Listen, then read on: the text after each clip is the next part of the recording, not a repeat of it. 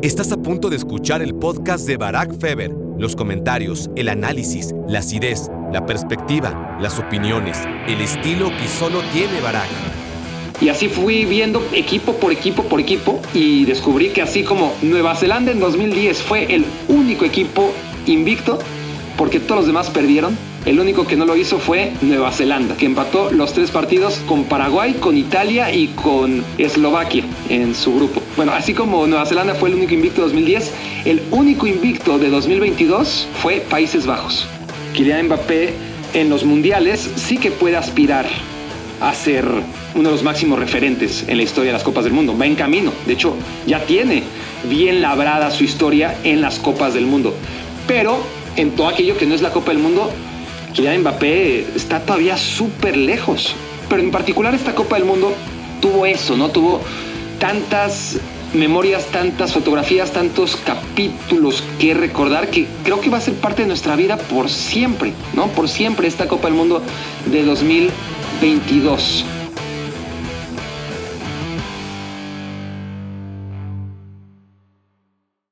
Hola, hola, hola, bienvenidos, sí, no es un error, a Me Quiero Volver Chango, el inicio de la quinta temporada de este podcast. Gracias por hacerme su cómplice para matar el tiempo. Bueno, antes que nada, les debo una explicación. ¿Qué diablos hago aquí? Bueno, todo se resume a que los extraño y confío en que la verdad es que desconozco si van a ser decenas, centenas, millares o decenas de millares, siendo optimista, los que como durante la Copa del Mundo se suban a esta cibernave que agarró quinta velocidad en la Copa del Mundo de Qatar 2022 con reflexiones todos los días y no quiero frenar, no me parece oportuno frenar, sobre todo para todos aquellos primates y primatas, me quiero volver changuistas, que se han juntado a esta secta que lleva ya dos años y medio y que ahora sí queremos que alcance las alturas jamás soñadas. Fue un mundial maravilloso, no solamente por los resultados, por los conteos, por la interacción, por, por la cercanía que tuvimos. La verdad es que no lo quiero perder ni lo quiero dejar enfriar. Y entonces decidí que podíamos empezar con esto tan pronto como hoy, aun cuando la Copa del Mundo no lleva ni siquiera una semana de haber finalizado. ¿De dónde me saqué lo de la quinta temporada? Bueno, sí me lo saqué un poquito de la manga, pero sí creo que podemos dividir las etapas de este podcast. Eh, todos aquellos que no llevan tanto tiempo, les comunico que la primera temporada ocurrió por ahí de hace dos años y medio, si no me equivoco. Yo era más o menos disciplinado al grabar un podcast semanal. Después llegó la segunda temporada, que fue un caos, fue el, de, el, el declive de Me Quiero Volver Chango. Fui más irresponsable que nunca hice lo que me dio la gana, a veces era semanal, muy pocas. Generalmente pasaban tres semanas, a veces un mes, dos, tres, cinco meses o más, y fue bastante caótico y, muy descarada mi actitud ante el podcast, y sin embargo, lo seguían escuchando. Eso me orilló a hacer una tercera temporada mucho más disciplinada, reinventada, y esa ya fue con cámaras, o con una cámara a la que le estoy hablando y a la que todavía me cuesta trabajo porque siento todavía que se pierde un poquito, ¿no? Eh, la cercanía, el estarles hablando aquí, ¿no? Mejor hacia allá. Este, pero bueno, trato de, satisfacer a todos los gustos y un poquito a la cámara, un poquito al lado.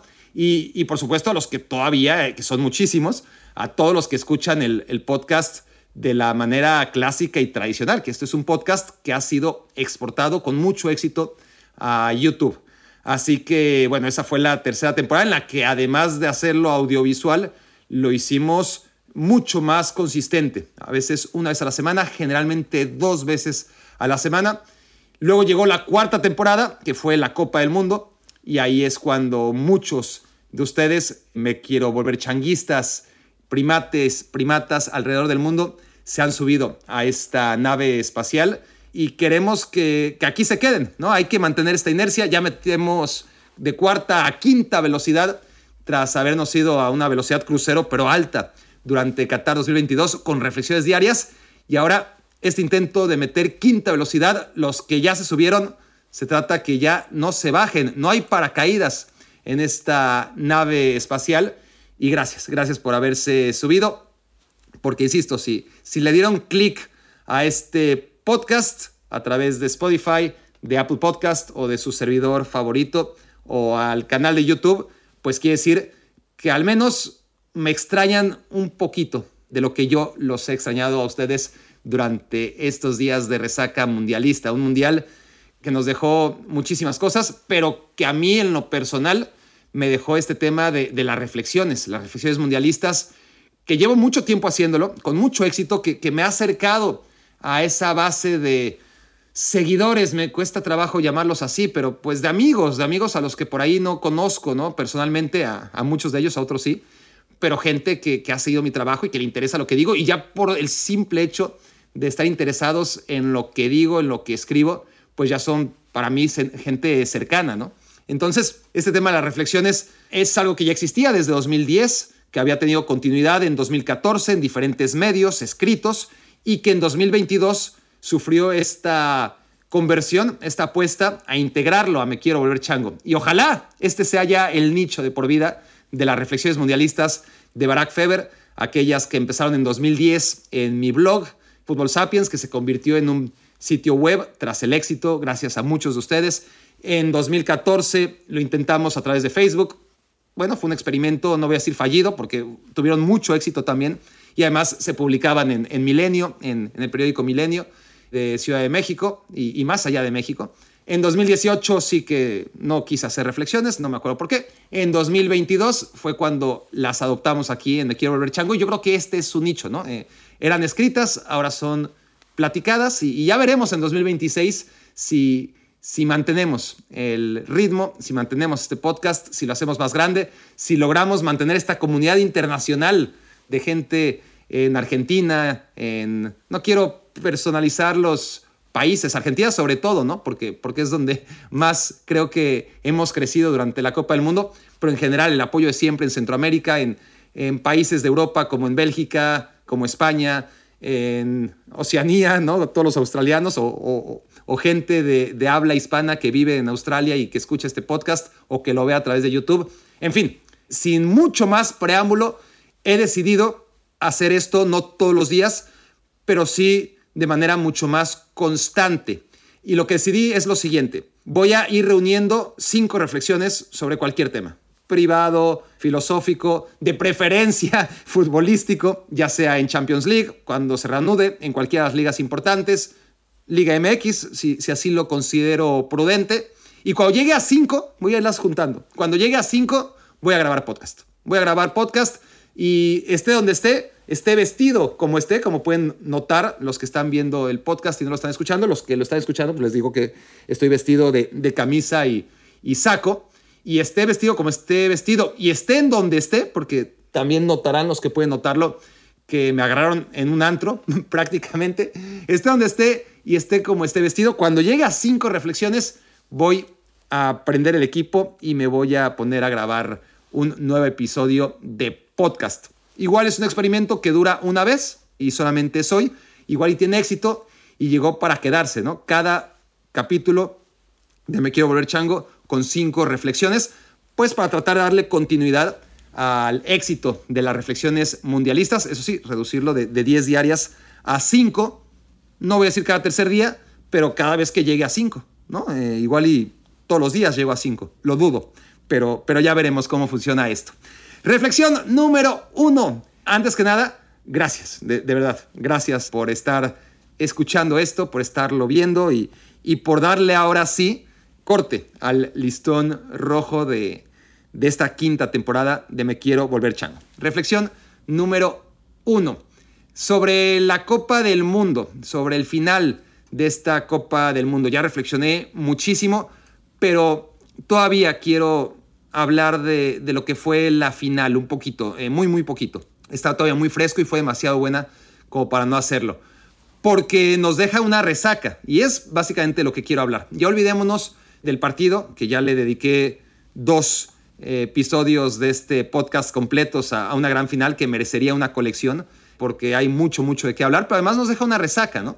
El tema, ahora sí, para cerrar Qatar 2022 y abrir, pues, el camino rumbo a Unidos 2026, que creo que es el nombre oficial en, en español, reflexionar un poco sobre la final que vimos, ¿no? Ahora que la tenemos un poquito a distancia y, y, lo mucho que todavía hay que hacer sobre ella, ¿no? Eh, realmente nuestra vida, tengamos la edad que tengamos, se va a construir, no a partir de ese momento, afortunadamente, pero sí va a ser una pieza, ¿no? Va a ser una pieza en la que podremos ubicarnos, dónde estábamos, qué hacíamos, cuántos hijos teníamos, si es que teníamos hijos, ¿no? En qué momento de nuestras vidas, ya sea de estudiantes o, de manera profesional o, individual, familiar, en qué momento estábamos, nos va a ayudar, como siempre nos ayuda el Mundial, a, ubicarnos en la línea del tiempo cuando esto sea cada vez más remoto. Pero en particular esta Copa del Mundo tuvo eso, ¿no? Tuvo tantas memorias, tantas fotografías, tantos capítulos que recordar que creo que va a ser parte de nuestra vida por siempre, ¿no? Por siempre esta Copa del Mundo de 2022. Y no sé con cuánta nostalgia la, veremos. Ya se encargarán 2026, 2030, 2034, etcétera, de, tratar de, que el listón no quede demasiado alto, ¿no? Va a ser difícil de, de superar. Porque yo como me meto a una película, o cuando la veo por, ya muy difícilmente voy al cine, pero, pero, y muy difícilmente veo películas también, tengo que decirlo. Pero bueno, generalmente el tema con las películas es que pueden ser, desde mi punto de vista, ¿eh? buenísimas, desde el inicio de la película hasta la recta final. Te pueden mantener al filo de la butaca, pueden ser interesantes, ya sea de acción o, o de drama, te pueden tener realmente metido dentro de lo que se está proyectando. Pero, pero, si después de una hora y media, o de dos horas, o de dos horas y media, lo que dura la película, el final es malo, la película se vuelve mala, desde mi punto de vista. Ya no puedo decir, es que fue un peliculón, me encantó las dos horas y media, pero es que la última escena fue una basura. No, es que si la última escena es una basura, si el final, si la conclusión te deja con puta, perdí mi tiempo, ¿no? Realmente estuve aquí perdiendo mi tiempo, mala película. ¿no? Y por el contrario, por el contrario, hay muchas películas que parecen, porque tienen un final y, lo que hay que tener es paciencia, ¿no? Un poquito como me quiero volver chango. Este, empiezan sosas, empiezan, no le entiendes muy bien lo que está pasando, no parece muy bueno, pero te quedas porque ya, pues ya pagaste tu boleto, ¿no? Te quedas, este, le das una oportunidad, el beneficio de la duda, y de pronto, en el final, todo, todo tiene sentido. Dije que hay muchas películas así y, no tantas. Hay más películas que parecen muy buenas y que el final decepciona y que ya te dejan el sabor de boca que la película fue, fue mala, ¿no? Cuando realmente es injusto. La película fue buena, pero tuvo un mal final. Lo que importa es el final.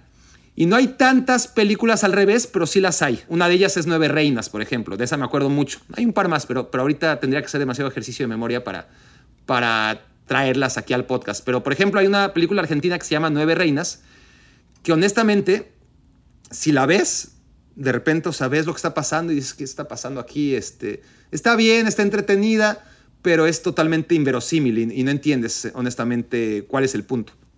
Y luego el final, en el final dices, ah, con razón esto, y con razón esto otro, y con razón aquello, y, todo hace sentido, y todo hace sentido.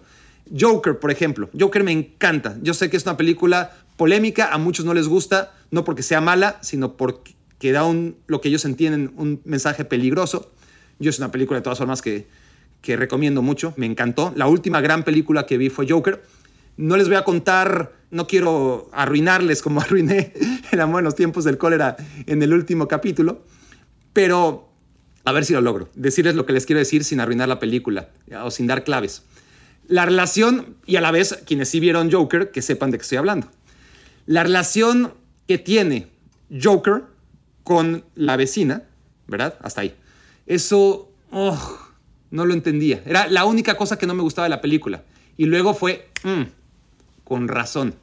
Entonces, ese tema de, de, acabar bien es lo más importante. Entonces, este mundial pues tuvo, a pesar de arrancar un poquito flojo, pues normal, pero desde que Arabia Saudita le ganó a Argentina, todo empezó a acelerarse y la tercera ronda de grupos con México contra Arabia Saudita al mismo tiempo que Argentina y Polonia y los dos necesitando un gol, bueno, México necesitando un gol ya sea de México o de Argentina y toda la emoción que se vivió con la eliminación de Alemania y, en fin, un montón de cosas, ¿no? Eh, cuando estaban eliminados Alemania y España, ¿no? Estaban pasando durante minutos, no solamente Japón, que acabó clasificando, sino también Costa Rica, que había empezado perdiendo 7-0. muchas emociones, ¿no? Lo de Marruecos, por supuesto, lo de Corea del Sur eliminando a, Uruguay de manera indirecta y Uruguay que parecía que ya había hecho lo necesario y se queda fuera. O sea, esa tercera ronda de la fase grupos fue maravillosa. Los octavos de final, más o menos, y a partir de cuartos de final volvimos a, a tener historias increíbles, una tras de otra. Pero si no hubiera sido por esa gran final, al final se nos queda el último recuerdo, ¿no? Y tan es así que del 0 al 75, pues no fue una gran final, fue una final de un equipo, de un muy buen equipo, que era Argentina, pero se convirtió en una final inolvidable por todo lo que pasó a partir del minuto 70-75. Por ejemplo, a mí me pasa con Estados Unidos 94, a muchos de ustedes ya les quedará muy viejo el recuerdo, y he comprobado con aquellos que, que sí se, se acuerdan del 94, básicamente porque lo vivieron y no solamente saberlo vivido, sino, sino recordarlo. Y no tienen buen recuerdo de Estados Unidos 94 a nivel futbolístico. Y yo quizás condicionado porque fue mi primer mundial. Italia 90 sí lo vi, pero todavía estaba muy chiquito y, no pude seguirlo tanto como el 94, ¿no?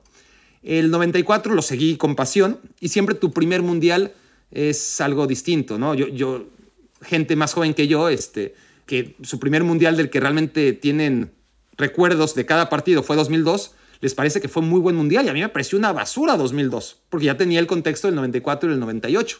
Entonces, también tiene que ver con que esa primera experiencia de Copa del Mundo, pues está condicionada a que no tienes otra referencia, es tu primer mundial. El primer mundial que viste estabas muy chiquitito y ahora lo disfrutas y, como no tienes a esa edad con qué compararlo, pues te encanta. Y luego pasan los mundiales y sigues idealizando ese primer mundial que viste y crees que fue mejor de lo que en realidad fue.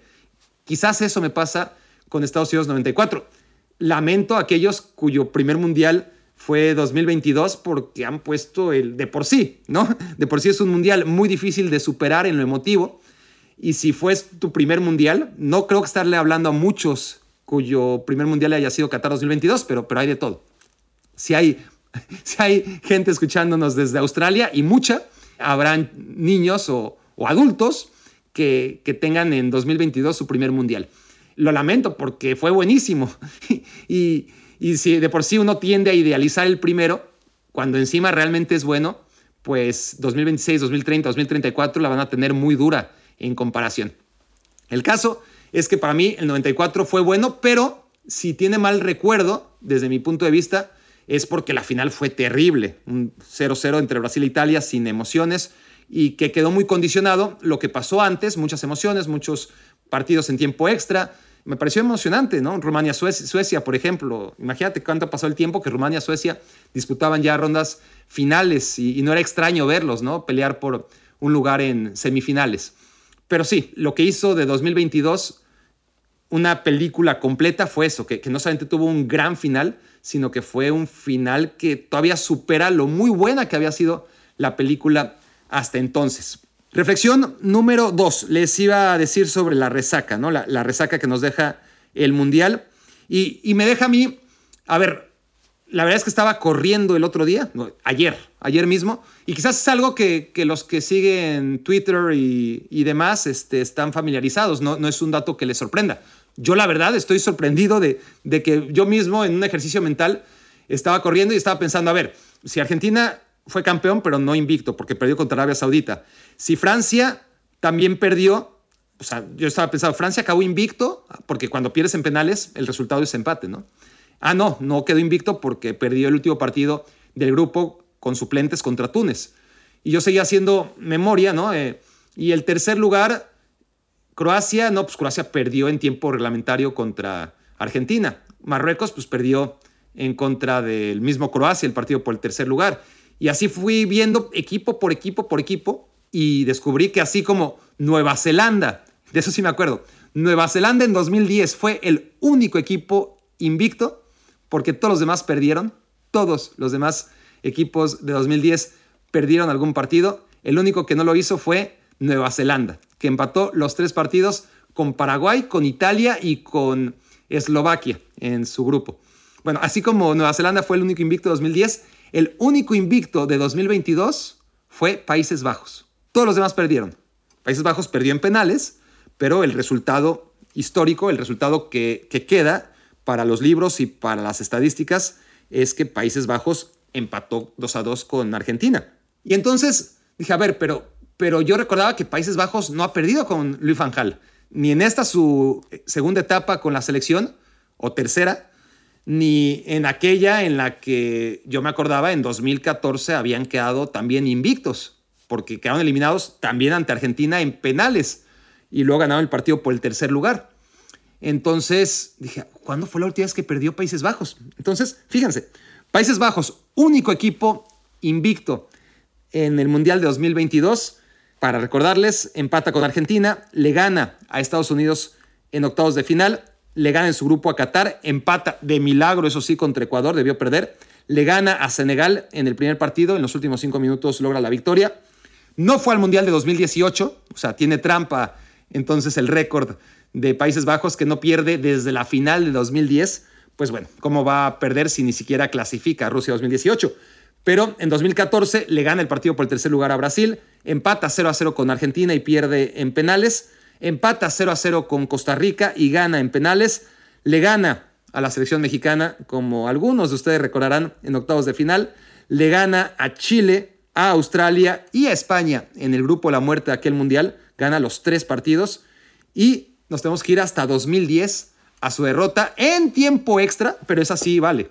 Cuando empatas tras 90 minutos empatas en tiempo extra y luego pierdes en penales, cuenta como empate para las estadísticas.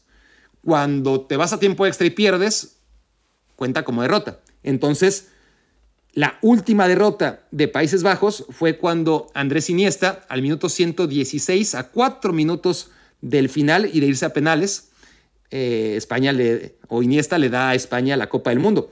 Desde 2010, y además en ese 2010 si nos ponemos un poco exquisitos y tratamos de sacar la última derrota de Países Bajos que no haya sido en tiempo extra, es decir, en 90 minutos en un mundial, pues le ganaron la semifinal de aquella Copa del Mundo de Sudáfrica a Uruguay. Antes, en cuartos de final, le ganaron a Brasil. En el grupo también ganaron los tres partidos, a Eslovaquia, a Camerún y a Japón. Ah, no, a Eslovaquia le ganaron los octavos de final, a Camerún, a Japón y a Dinamarca. Ganaron los tres partidos en fase de grupos. Y tenemos que irnos entonces a 2006, partido de octavos de final en contra de la selección portuguesa, que fue además un partido que había tenido el récord de tarjetas en la historia de los mundiales, récord que se mantuvo hasta precisamente Países Bajos contra Argentina en Qatar 2022. Fue, fue una locura. La batalla de Nuremberg, así es conocido este partido, 1 a 0 quedó entonces con gol de, a ver si lo tengo aquí, con gol de Manich, ¿no? Maniche, a pase de Pauleta, un partido en el que Cristiano Ronaldo salió de cambio lesionado. Increíble la cantidad de tarjetas grosera, de verdad. Y esta fue la última vez que la selección de Países Bajos perdió un partido en 90 minutos en una Copa del Mundo. Tenemos que irnos a 2006, Realmente es increíble. Y el tema aquí es que Países Bajos ha mutado, ¿no? Entonces, de 2006 a 2022, si, si, partimos de esa última derrota en la que fue una salvajada el partido contra Portugal, se pegaron y se pegaron y se pegaron y, y fue un partido realmente... Lo que pasa es que el de Argentina contra Países Bajos supera el récord por varias cosas. Una es porque incluye amonestados en las bancas. Dos, porque se va a tiempos extra. Aquí fue 90 minutos. O sea, se pegaron mucho más patadas entre 90 minutos que en el Argentina Países Bajos, donde hubo muchas tarjetas, sobre todo por reclamos, y donde además quedaron distribuidas en 120 minutos. El tema al que voy con todo esto es que Países Bajos se ha vuelto competitivo ante la falta de grandes futbolistas, es decir, ya no ha generado futbolistas tan determinantes, ¿no? O sea, sigue saliendo un Frankie de Jong, sigue un Virgil van Dijk, sigue hasta hace poquito antes de lesionarse y perderse la Copa del Mundo. Y bueno, perderse en el Paris Saint-Germain y, en la Roma, Gini Vainaldum. Siguen habiendo jugadores de gran capacidad, pero luego ya tenemos que bajar un poquito el escalón y, pensar en jugadores buenos, pero que no están en el súper primer nivel de otros tiempos de, de, las referencias de Países Bajos. ¿no? Memphis Depay es el mejor ejemplo para ello. Vamos a ver Cody Gakpo hasta dónde llega, yo le tengo mucha fe. Pero, pero Países Bajos muta y ahora es un equipo que juega a dar patadas, que juega a, especular, que juega a contragolpear, que, que ha encontrado no el éxito, pero se ha acercado mucho más al éxito que jugando a lo que jugó siempre, a ser un equipo romántico, dinámico, de posesión de pelota, de vértigo también. Era un equipo que, que gustaba del buen juego, pero que no tenía resultados. Y ahora no tiene resultados, pero miren, invicto desde 2006, jugando, porque la verdad es que una cosa es ver los resultados y otra cosa es darte cuenta a lo que juega Países Bajos. Y juega a muy poquito. En 2006 con Van Basten, en 2010 con Van Marwijk fue la peor de todas. En 2014 con Van Gaal fue la mejor de todas, pero de todas formas era para lo que le alcanzaba, ¿no? Lo que juega Países Bajos. 2018 no va y, y 2022 pues es lo que todos todavía recordamos, ¿no? Una selección muy conservadora. Pero bueno, me llamó este dato la atención y lo conocieran o no lo conocieran, me pareció interesante y, y lo apunté como una reflexión mundialista más.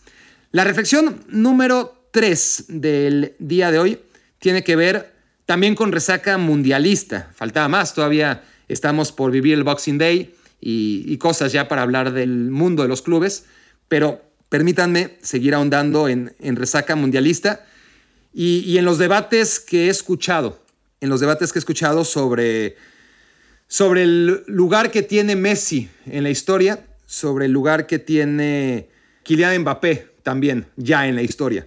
Entonces, mi reflexión tiene que ver primero con un Lionel Messi que gana la Copa del Mundo y que muchos lo ponen ya como el mejor de todos los tiempos solo por ganar el Mundial. Yo he sido muy pesado con este tema y no lo voy a repetir. ¿Para qué repito algo que ya he dicho muchas veces y además de manera muy reciente? Lo que sí quiero hacer constancia en este momento, que no he hecho antes eh, demasiado énfasis en ello, es que, muy bien, hay muchos debates en torno a, Messi y no nos vamos a poner de acuerdo. Los que no quieren ver a Messi como uno de los grandes no lo van a ver nunca, no importa los argumentos. Aquellos que piensen que Maradona fue más porque Maradona jugó en un equipo como el Napoli y lo hizo campeón, pues nunca podremos saber qué pudo haber hecho Messi en un equipo equivalente. Entonces tampoco tiene esa batalla para vencer a, Maradona. Quienes decidan que lo más importante para decidir el peso de un futbolista es ver lo que hizo con un club chico, tendrán siempre en Maradona al mejor ejemplo. Si los que defienden que el mejor jugador del mundo tiene que ser el mejor jugador en los mundiales, donde realmente se demuestra que es el mejor, donde van los mejores de todo el mundo, donde está la presión, donde todo el mundo prioriza jugar la Copa del Mundo, si vamos a olvidarnos de todo lo que pasa entre mundial y mundial y enfocarnos en la historia de los mundiales, ahí Messi tampoco tiene chance. Tampoco tiene chance. Pelé tiene tres y, Messi no va a llegar a tres Copas del Mundo. Eso se los garantizo. Pero sí, habría que contextualizar cómo Pelé en 1958 pues acaba haciendo dos goles en la final. tenía 17 años y fue increíble su irrupción. Pero empezó a ser titular en semifinales, ¿no? En 1962, ese gran equipo que, tenía una continuidad respecto al 58, pasa al revés. Pelé ya no puede jugar las finales y de todas formas, Brasil sale bicampeón del mundo, sobre todo con, con un Garrincha, por lo que he leído, excepcional. Babá, Didi, no sé, Dialma Santos, Nilton Santos, un, un gran equipo. La gran mayoría de ellos, si no es que todos, jugaron 58 y 62. Y luego 1970, donde fue la gran figura de la que dicen fue la mejor selección de todos los tiempos. Entonces, contra eso, Messi no puede competir, no competirá nunca. Son tres Copas del Mundo. Pero si hay que puntualizar que esas tres Copas del Mundo, pues, ¿cuántas hubiera ganado Brasil sin Pelé? Maradona ganó una, pero Argentina no hubiera ganado México 86 sin Maradona. Imposible. Messi ganó una, veo muy difícil. Ya no quiero subestimar a Argentina como la he subestimado tanto tiempo, pero honestamente, queridos amigos argentinos y no argentinos, sin Lionel Messi, no sé, no sé. Muy bien Julián, muy bien McAllister, muy bien Enzo, muy bien Di María en la final. No sé si Lionel Messi, si Argentina hubiera ganado el Mundial y creo que la mayoría de ustedes coinciden conmigo. Sin Messi, Argentina no hubiera ganado Qatar 2022. En cambio, siendo esto un ejercicio, pues, como es el debate en sí, ¿no? ¿Quién ha sido el mejor de todos los tiempos? Bueno, ya que estamos hablando de supuestos y de cosas imposibles de comprobar, simplemente a través de percepciones y lo que hemos leído, porque por lo menos a la Argentina del 86 sí que muchos de nosotros la vimos, si no en vivo, sí este, a través de, repeticiones de, de sus partidos. A la Argentina de 2022, pues todos la hemos visto. Y al Brasil del 70, pues no, alguno habrá visto la repetición del partido contra Italia y ya, ¿no? 58 y 62, casi imposible. Hay algunos que, sí les encanta ver videos antiguos y, que pueden acceder a, ciertas grabaciones de mala calidad, 58, 62, pero muy poca gente realmente puede valorar el peso específico de Pelé en esas selecciones. Mi sensación, porque además si Brasil tenía un equipo tan bueno en 58 y en 62 que pudo prescindir de Pelé en las fases previas del 58 y en las fases finales del 62, pues lo normal es intuir que ese equipo que le acaba ganando a Suecia 5 a 2 en el Mundial del 58, sin el joven Pelé, igual y hubiera sufrido más, pero igual y hubiera ganado el Mundial, me imagino, como ganó Argentina en el 78 sin Maradona. Maradona pudo ir y, y ser en el 78 para Argentina lo que fue Pelé en el 58. No quiero decir que un accesorio, pero tampoco la razón por la que Brasil gana el Mundial. En el 62 es indebatible, se lesiona Pelé. Se lesiona Pelé, se pierden los partidos importantes y de todas formas Brasil tiene un equipazo y gana la Copa del Mundo. No le estoy quitando a Pelé el derecho de ser campeón del mundo, fue parte de ese equipo, pero convengamos que muy probablemente 58 y 62 Brasil tenía tan buen equipo que aún sin Pelé hubiera ganado el Mundial. Y lo del 70 es más debatible, pero si realmente era la mejor selección de todos los tiempos, calculo yo que aún sin Pelé hubiera ganado el Mundial. Como España en 2010, aún sin Lionel Messi, que pudo ser español en un universo paralelo y que hubiera llegado a 2010 en su mejor etapa y que de todas formas no fue necesario tratar de ver qué hubiera pasado en un mundo paralelo si la generación de Iniesta y Xavi y compañía hubiera tenido a Messi. No, no fue necesario, fueron campeones del mundo, como calculo yo que Brasil en el 70 hubiera sido campeón del mundo sin Pelé. Entonces, también creo que hay argumentos para debatirles aquellos que reducen Pelé es más grande que Messi porque Pelé ganó tres mundiales, ¿no? Honestamente, no me parece lo suficientemente sólido el argumento. Reflexión número cuatro y esta me lleva ya al tema de Kylian Mbappé. Kylian Mbappé, que lo he hablado muchas veces, ¿no? Eh, Kylian Mbappé en los mundiales sí que puede aspirar a ser uno de los máximos referentes en la historia de las Copas del Mundo. Va en camino. De hecho, ya tiene bien labrada su historia en las Copas del Mundo. Pero en todo aquello que no es la Copa del Mundo, Kylian Mbappé está todavía súper lejos, súper, súper lejos. Entonces, cuando me dicen que Kylian Mbappé ya está entre los mejores de la historia, esto ya lo reflexioné, pero ahí les va la, la diferencia en esta reflexión. No estoy aquí haciendo un remix, ¿eh? créanme, estoy reflexionando cosas nuevas. No duden de mí, por favor. Este, el caso de Kylian Mbappé es que en la historia de los mundiales, pues sí, indebatible, ya lo hablamos. Pero en la historia del fútbol, en la historia del fútbol que se juega entre mundial y mundial, pues su historia apenas empieza y ya cumplió 24 años. Sigue siendo un joven, ha hecho muchísimas cosas, sobre todo a nivel selección. A sus 24 años y ha ganado ligas francesas, que es lo que ha disputado, pero no ha ganado la Champions y, ya se le hace tarde. Ya se le hace tarde si lo quieren comparar, como he visto que, que lo quieren comparar con Lionel Messi y con Cristiano Ronaldo. No, yo creo que no, no va bien encaminada. Esa comparación es muy injusta para Kylian Mbappé. No está a ese nivel y si está, pues tendrá que acelerar el paso, porque tiene 24 años y Messi y Cristiano Ronaldo desde los 22 ya ganaban Champions Leagues y ya estaban en el podio de los mejores jugadores del mundo. Ya habían ganado el balón de oro y ya llevaban a los 24 años tres presencias en el podio al balón de oro, no ganándolo necesariamente. El primero a los cuando Cristiano Ronaldo tiene 22 y Messi 20, si no me equivoco, un año más, un año menos, yo creo que era así. Puede ser que incluso eran más jóvenes, 21 y 19. Digamos que tenía Cristiano 22 y Messi 20. Aparecen en el podio, segundo y tercer lugar al balón de oro que gana Kaká. El siguiente lo gana Cristiano Ronaldo con 22 o 23 años. Y después lo gana Messi también con probablemente 21 años o 22 máximo. Entonces, Cuando tenían 24 años, la edad que ahora tiene Kylian Mbappé, pues Messi y, Cristiano ya llevaban varias aventuras entre los tres mejores del mundo. Kylian Mbappé todavía no está, no es que no, lo haga, no ha ganado el balón de oro, no ha sido considerado uno de los tres mejores futbolistas en ningún año. Entonces, no hay que precipitarse, no hay que precipitarse y pensar que Kylian Mbappé es el único gran futbolista de aquí a los siguientes 10 años y que no va a tener competencia y que si va a tener una competencia solamente es Erling Holland.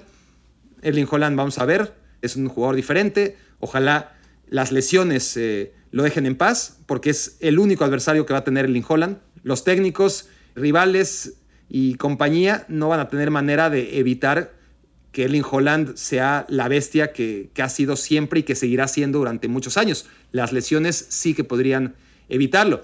Pero además está Phil Foden, además está Pedri, que además tiene el contexto de jugar en el Barcelona que siempre ayuda a los focos. Está Jamal Musiala, que si sigue con esta, que es buenísimo, he hablado muchísimas veces de, de Jamal Musiala y además es el más joven de todos, que para estar entre los reflectores no solamente hace falta ser buenísimo como Foden y como Pedri, sino meter muchos goles. Foden y Pedri no meten tantos y difícilmente meterán tantos como Mbappé y Holland. Musiala podría hacerlo, podría hacerlo. Es el más joven de todos y en esta Bundesliga está metiendo muchos goles, así que ojo también con Jamal Musiala en ese sentido. Reflexión número 5. La reflexión número 5 va sobre porteros. Aquí la verdad es que llega la reflexión 5 y la 6, pero para ajustarlo a solamente 5 reflexiones, voy a hablar del Divo Martínez y de Memo Ochoa en una sola reflexión, porque tienen algo en común, la mentalidad. Uno es campeón del mundo, otro no lo será nunca. Uno va camino a estar en seis copas del mundo, otro no, nunca. El Dibu Martínez aspirará a eso. Me recordé ahora mismo que, de, ese video, no sé si lo han visto, no se ve bien, no, no, no alcanzo a percibir si realmente fue el Dibu u otro. Ya, ya al Dibu le caen todas, ¿no? Porque pues, está claro que, que, tiene un montón de atributos, pero que buen gusto no es uno de ellos y que no lo va a poder comprar nunca, ¿no? Por, por títulos que, que gane y por dinero, pues buen gusto ese no se compra. Pero ya le atribuyen él todas, ¿no? Entonces, yo no estoy seguro por el video que vi si, si aquel video en el que los desubicados aficionados mexicanos le, les echan un sombrero a los argentinos, es decir, somos hermanos latinoamericanos y lo que quieras, pero futbolísticamente pues hay una rivalidad, sobre todo en México hacia Argentina. Argentina, México, con toda la razón, nos ve por encima del hombro, ¿no? No, no somos nada. Pero identifico en ese detalle, en ese gesto del aficionado mexicano aventando un sombrero de charro, ese, esas ganas de protagonismo que no, o sea, México ya se fue a su casa hace mucho tiempo, ¿no? Ya se fue hace mucho tiempo México. Dejen a los argentinos celebrar, no quieran ser parte de las fotos. Que bueno, que, que todo lo vimos bien, ¿eh? Que le hicieron llegar a, a Mendy un sombrero también de mariachi y que a él le pareció chistoso y, se lo puso para las celebraciones de 2018, pues tampoco me pareció mal en ese momento. Pero es muy forzado a huevo meter un sombrero de charro cuando ni se jugó en... Una cosa es Pelé, ¿no? Con el sombrero de charro en el 70, pero ni se jugó en México. No tiene nada que ver con México. Este, Argentina no le ganó la final a México. México no tenía nada que hacer ahí. Si estaban todavía los mexicanos porque les encanta el fútbol y el mame, pues está bien que estén ahí. Pero no esperen que los argentinos con los mamones que son además, se pongan sombreros de charro, ¿no? Pero bueno, me recordé porque ese último comentario de, anda, pasáselo a, a Memo Choa, a Bobo, e, eso me dio risa, eso honestamente sí me dio risa. Bueno, lo que une a Memo Choa y a, y a Dibu Martínez es la gran mentalidad que tienen los dos. A mí me llamó mucho la atención dentro de todas las cosas que me impactaron de la final del Mundial fueron las declaraciones de Dibu Martínez tan pronto como acabó la final. Acaba la final, lo entrevistan, está llorando, a moco tendido, y pues le hacen la pregunta típica, ¿no? Eh, fuiste el héroe, paraste el penal, este, importante, eres campeón del mundo. Está llorando el Dibu Martínez y dice, sí, sí, sí, lo necesitaba. La verdad es que les había fallado a, mis compañeros, me tiraron tres veces y no paré ninguna. Y, después me mentalicé porque en los penales tenía que, hacer algo por esta selección, por los compañeros. Yo decía, a ver, cabrón, Dibu, quiérete un poquito, ¿no? Este, eh, te tiraron tres veces a portería en todo el partido, te hicieron tres tiros, de acuerdo. Güey, Dos de ellos fueron penal, no mames, ¿no? Dos de ellos fueron penal y uno, y ahí sí, o sea, una autocrítica increíble en momentos, ¿no? Este, en los que se le... Eres campeón del mundo, ¿para qué quieres autocrítica, no? Y ahí sí, en esa entrevista dice, me tiraron tres veces, no paré ninguna, la del empate, la del 2 a 2, sí la, la, pude haber sacado, debía haberla sacado, y ahí sí le doy la razón. Fue un golazo de Kylian Mbappé, un golazo el del empate, pero sí, el Dibu Martínez ha sacado pelotas más difíciles. Eh, no fue un error, pero pudo hacer más. Pero el tema es que ni siquiera te tiraron tres veces a la portería, Dibu. Te tiraron cuatro, güey. Pero, y eso es lo que más me, me, me llamó la atención, porque todos nos acordamos, menos él en ese momento, de que hizo la parada más importante de todas, la que realmente le dio el título a la selección argentina, la que evitó la derrota, que fue evidentemente el, el mano a mano contra Colo Muani al minuto 120. Mide malo también de un bote, Colo Muani en fila solo contra el Dibu Martínez y no falla Muani, no falla. En, un mano a mano, normalmente el que falla es el delantero si no mete gol. Aquí Muani le pega bien, le pega duro, pero le habían achicado tanto el espacio que Muani hace lo que tiene que hacer y, la pone lejos de, de los alcances del Dibu. Pero Dibu reacciona rapidísimo, achica el ángulo previamente, estira la pierna y hace un paradón del que no se acordaba el güey, ¿no? Eh, tan autocrítico, tan enfermizamente competitivo era que él llegó a los penales pensando no en que había salvado a Argentina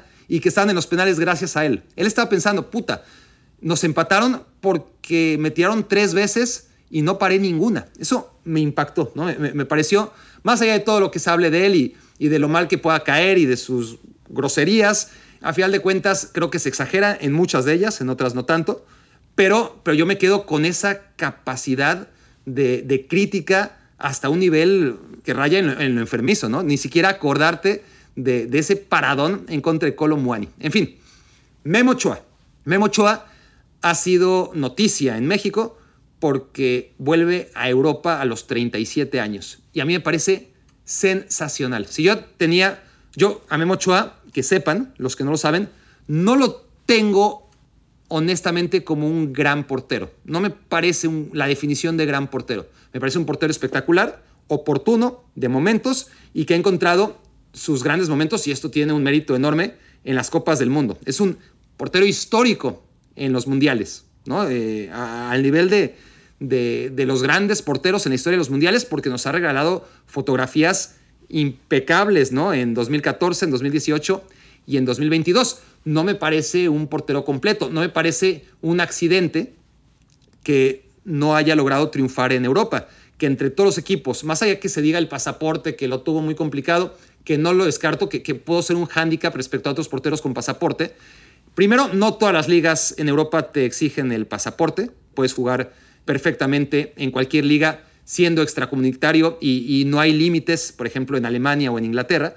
Sí los hay en las ligas donde acabó jugando, pero porque en aquellas donde no hay límite no interesó. Porque, a ver, tienen directores deportivos que, que decidieron que ese portero que en los mundiales se ve tan bien, pues quizás tiene unas carencias más allá del pasaporte que no permiten que sea una apuesta segura. Y quien apostó por él, al primero es el Ajaxio, que después de intentarlo muchas veces y se fue a probar al Fulham, cuando ya era el portero de la América, y, eso irse a probar al Fulham, pues no le iba ¿no? a un portero de, de, selección nacional y de, y de un equipo tan grande a nivel mexicano como el América. Pero, pero a mí me encantó siempre esto, ¿eh? decir, no me importa, me voy y me pruebo en el Fulham, y no quedó.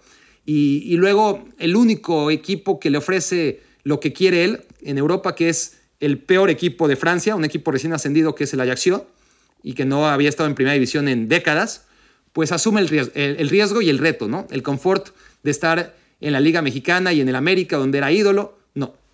Se va a Europa porque entiende que, que la Ajaxio es el primer paso, ¿no? En, una trayectoria europea, cuando todavía era un futbolista joven, sobre todo para ser portero, ¿no? Tenía sus 27, 28 años, estamos hablando del año 2007 más o menos, ¿no? No, no, no, no, ¿qué estoy diciendo? No, en, 2007 es cuando debuta Copa Libertadores y, lo hace muy bien en lugar de, de, Sebastián Saja.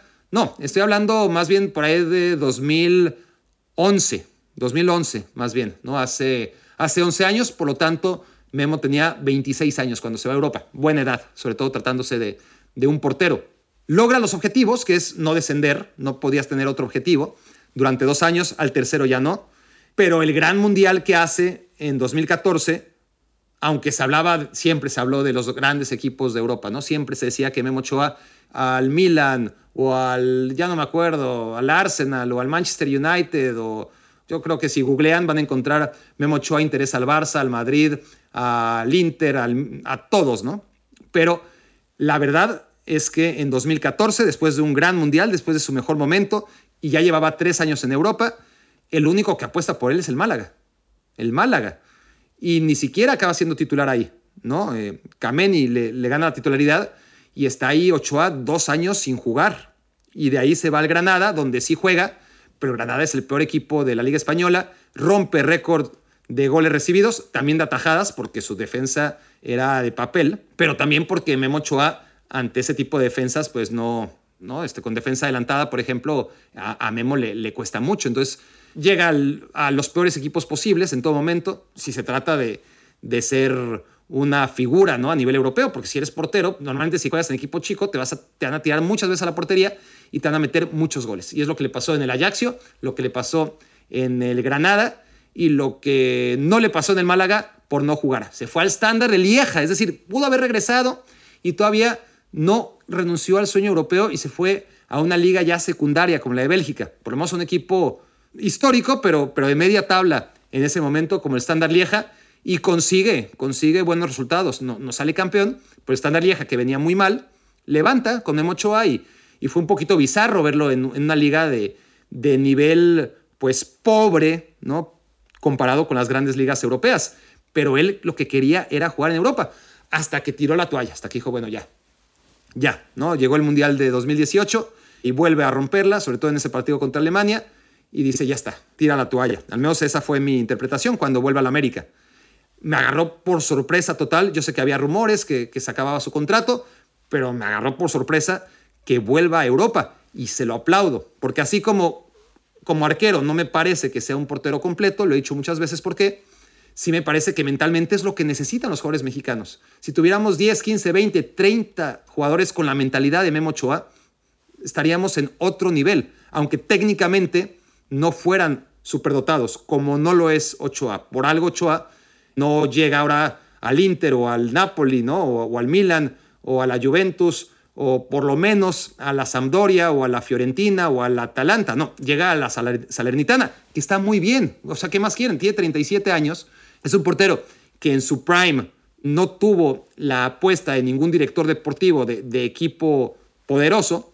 ¿Cómo esperar que a los 37 años se vaya a otro equipo? Entonces, quien de verdad piensa que, que la América está mejor que Salernitana está loco, ¿no? Con la Salernitana puedes jugar y probarte, ¿no? Contra esos grandes equipos de la liga italiana, que está mejor que nunca, además. Entonces, poder prolongar su sueño, quitarse la espina de, de, triunfar en Europa, porque nunca lo logró, aunque sea en el ocaso de su carrera, y además mantenerse competitivo, pensando en jugar un mundial más y llegar al sexto mundial, de los cuales es engañoso, ¿eh? porque sería su sexto mundial, pero, pero sería su cuarto mundial jugado.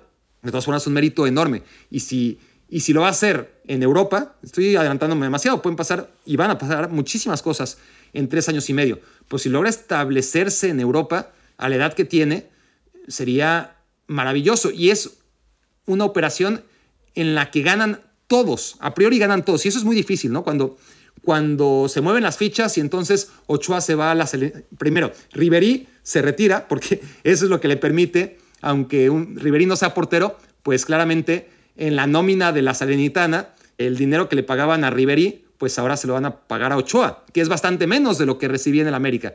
Pero de todas formas es un esfuerzo para la Salernitana. La Salernitana consigue su objetivo, tiene un portero mediático que llama la atención, que además les puede dar resultados. A priori, luego pueden pasar mil cosas, ¿no? Pero, a lo que voy es que la idea parece buena por donde la veas, por todos los ángulos. Para la Salernitana principalmente, que es la que está haciendo la operación, para Memo Ochoa, como ya dije, porque cumple un objetivo y porque va a estar en un altísimo nivel y porque se va a enfrentar a Lukaku y a Kvaratskhelia y a Federico Chiesa y a, los grandes cracks de la Serie A, porque el América pues se corta el cordón umbilical y ya necesitaba un nuevo portero, es decir, me parece que ha apostado el América por grandes porteros a lo largo de su historia Si nos vamos a la historia reciente, pues quizás con Saja pareció una buena apuesta, pero salió mal. Pero afortunadamente le salió Ochoa de la nada, ¿no? Y, y se convirtió en un portero de época en el América. Antes que él, no olvidemos a Adolfo Ríos, para no irnos mucho más atrás en el tiempo. Pues después llegó Marchesín. Antes también este, Moisés Muñoz. Moisés Muñoz que con muchas críticas acabó siendo un portero, si no histórico, yo creo que sí, histórico para, para el América, pero si no histórico, sí relevante en la historia del Club América. Y ahora llega Luis Malagón. Y también gana, obviamente, Luis Malagón, ¿no? Este, salta el Necaxa al América. Es un gran riesgo, es un riesgo que hay que asumir, evidentemente. Es un portero que a mí me gusta mucho. No he visto tantas veces al Necaxa. Quizás mi opinión está sesgada por dos o tres partidos que lo he visto, o cuatro o cinco, no más, y en que me ha parecido un portero muy completo. Dicen o me cuentan aquellos que dicen haberlo visto más, que no es tan bueno, o por lo menos que no es tan completo como lo que yo creo que es, pero ya lo veremos, ya lo veremos en el América, con más foco de atención y con mucha más presión. Ahí sí veremos de qué está hecho. Y eso le viene bien al América, insisto, aunque es el que más se la juega, el que más arriesga. Por ahora ha hecho buenas apuestas. Luis Malagón me parece que es una buena apuesta. Y sobre todo, además de a Ochoa, a Malagón, a la Salernitana, al América, al Necaxa, que supongo que como siempre se habrá llevado una buena tajada de la operación, a todos los implicados, pero sobre todo a la selección mexicana, le viene muy bien. Le viene muy bien porque primero su portero todavía titular y que no anuncia su retiro y que extraoficialmente es hoy por hoy el candidato número uno a seguir ocupando la portería de la selección mexicana en el Mundial de 2026, pues se va a probar ante los mejores, a mantener el nivel y, ver si todavía lo tiene. ¿Qué, ¿Qué, mejor para analizar si Memo Ochoa merece o no merece seguir siendo portero de la selección nacional que triunfando en Italia. No va a dejar ninguna duda. Entonces, gana la selección nacional porque su portero todavía titular asume un reto. Y por otro lado, tiene un backup, ¿no? En Luis Malagón, más allá que ahora mismo se puede hablar de Acevedo como la alternativa número uno. Pero Luis Malagón, con los reflectores que te da el América, si lo hace muy bien, pues se convertirá automáticamente en el rival de Memo Ochoa, pero ahora con los argumentos de si Ochoa no lo hace demasiado bien en Europa, pues hacerlo bien en un club como el América, demostrando lo que todavía no ha demostrado Malagón, que es carácter, es algo que, en el Necaxa no lo vas a demostrar, ¿no? O no lo suficiente. Necaxa es el equipo probablemente con menos atención en la Liga MX. Ahí podríamos discutir con el Mazatlán, algún otro, pero, es de los equipos que, realmente muy poco mediáticos. En América es diferente. Entonces, una selección como la mexicana, que ha sobreprotegido a, la portería, ¿no? Porque en los Juegos Olímpicos de 2016 manda a Talavera, que ya era súper veterano. En 2012 manda a Corona como refuerzo. En 2020 manda a Ochoa. Es decir, estos chicos, que ya no son chicos, que ya van a tener casi 30 años, y quito el, el casi 30 años para el Mundial de 2026, o 20 muchísimos, pues van a tener la oportunidad, por lo menos en el caso de Luis Malagón, de estar ante la presión de un equipo como el América y ahí sí ver si ya que no lo pudimos ver ni siquiera en Juegos Olímpicos, si está hecho para ser portero en selección nacional. Entonces también gana la selección mexicana desde ese punto de vista, porque dos de sus probables porteros para 2026 tienen retos interesantes. No estoy diciendo que Memo Ochoa sea el portero ideal para la selección mexicana, pero hay que tener en cuenta que el Mundial viene encima, insisto, y y tampoco es que sería algo nunca antes visto que un portero de 41 años llegue a una Copa del Mundo. Pasó con Farid Mondragón en 2014, el portero de Colombia. Si bien ya no como titular, pero jugó, jugó con Colombia. Y, lo peor de todo, no es que a los 43 años rompiera el récord. Bueno, que sí lo rompió a los 43 años, porque Dino Sof a los 42 fue campeón del mundo. Pues estás hablando de uno de los mejores y para muchos el mejor portero de todos los tiempos, ¿no? Con Italia en 1982. Los tiempos cambian, llega 2014, Farid Mondragón juega un mundial a los 43, pero le dura cuatro años el récord porque a los 45 el portero de Egipto, ¿se acuerdan? El Hadari, llega al mundial de Rusia 2018, juega a los 45 años y no solo juega, sino que hasta para un penal. Entonces, a ver, llegar a los 41 años a una Copa del Mundo como portero no pondría Ochoa ni siquiera entre los tres más viejos de la historia, ¿no? Entonces, tampoco sería tan descabellado. Yo celebro que Ochoa llegue a la Serenitana. Quien ponga a la Serenitana con un equipo inferior al América, quizás no se equivoca del todo, pero no se trata de, la grandeza del club como tal, para nada, o de sus instalaciones. ¿Contra quién juega? ¿No? ¿Contra quién juega uno? Memo Ochoa va a tener, si es titular, que esperemos que, lo sea, eh, va a tener la oportunidad de jugar contra varios de los mejores delanteros del planeta. Rafael Leao, Bicha Cabratsgelia, Federico Chiesa, ¿no? A mí son jugadores que me encantan, de mis favoritos, y él va a tener la oportunidad de medir fuerzas contra ellos semana a semana. Y eso es una noticia genial. No solamente para el fútbol mexicano, porque como les digo, no es lo ideal que, que un portero a esa edad siga siendo el, la opción número uno para la portería mexicana, pero ya como una decisión a copiar, un rol a seguir, modelo de futbolistas más jóvenes que están por debutar o, o que ya lo han hecho, pero que vean que, que el dinero no lo es todo, que evidentemente Ochoa puede tomar este tipo de decisiones después de que ha logrado en su cuenta bancaria sumar la cantidad necesaria como para decir, bueno, voy a ganar menos, pero voy a ganar cosas que, que no puedo ganar en la América, que no tienen precio. Porque además vivir en Salerno, o sea, un chico que ya tuvo oportunidad de vivir en Córcega, en Andalucía, en Lieja, ¿no? en Bélgica, una ciudad más industrial, Lieja no, no es la más bonita, pero tras vivir en, en Córcega, en Málaga, en Granada, ciudades preciosas, y ahora encima Salerno, la verdad es que quien dice que Ochoa estaría mejor en la América que en la Sanitana no tiene, la verdad, ni puta idea. Esto fue Me Quiero Ver Chango. Muchas gracias por haberme hecho su cómplice para matar el tiempo. Escuchaste el podcast de Barack Feber. Toda la información de los deportes con un toque de Barack.